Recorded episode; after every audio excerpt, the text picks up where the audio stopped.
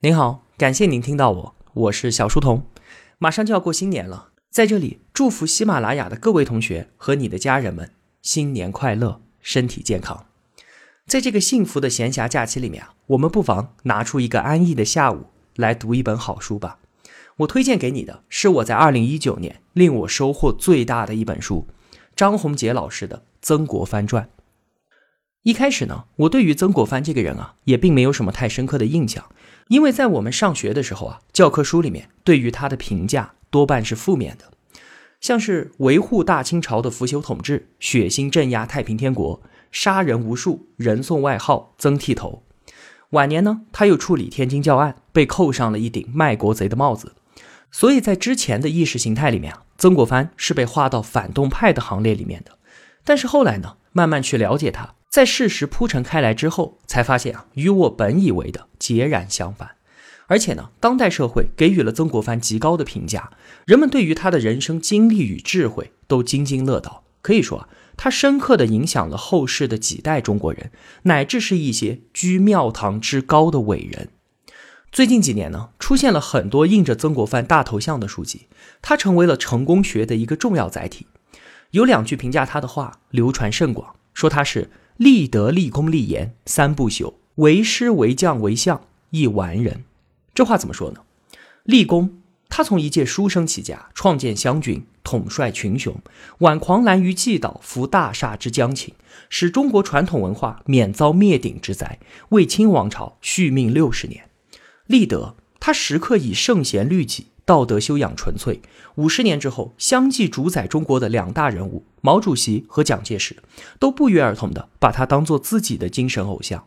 立言，他作为中国最后一位大儒，对于儒学身体力行，登堂入室，造诣极深，留下了洋洋洒洒数万言集。其博大精深之处，可以让后世的学者终身沉浮其中，更是让我们这些普通人都受益匪浅。另外呢？不管是他作为老师诲人不倦，还是作为将领带兵打仗，又或者是作为臣子治理天下，都在他那个时代的限制条件之下做到了完美。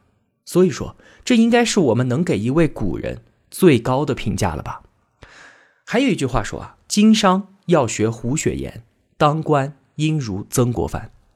其实啊，不仅仅是要为官之人，而是任何想要在这个世上成就一点事情、有自我完善要求的人。都应该学习他，而且人人都能够学习曾国藩。为什么？因为他向我们展示了一条成长道路，就是一个资质平平的普通人，竟然能够依靠自我的修炼与完善，最终达到如此之高的人生高度。曾国藩这个人啊，确实天资一般，甚至说呢，他还有点笨。当年啊，他考秀才，竟然考了七次才考上，从十四岁一直考到二十三岁。而与他同朝为官的呢，像是左宗棠、胡林翼、李鸿章，他们这些人都是年纪轻轻十几岁，一考即中。后来的梁启超啊，那更是天资超群，十一岁就考中秀才，十六岁就中了举人。所以呢，即便是在曾国藩出将入相之后，他都公开表示说自己天赋太差了。这一点啊，大家都有目共睹。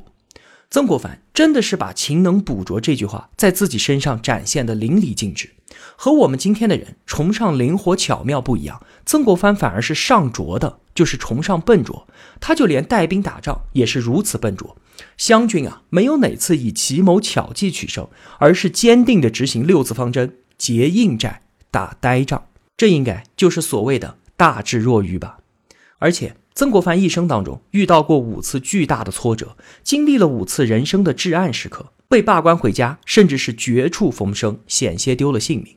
但是杀不死他的，真的让他变得更加强大。每一次他都能够从自己身上找到问题，变成刻骨铭心的教训，指导改进今后的行事方式，激励他做得更好。每一次他都能够涅槃重生，破茧成蝶。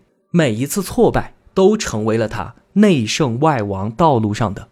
垫脚石，我个人啊，对于曾国藩是充满了无限的崇敬的。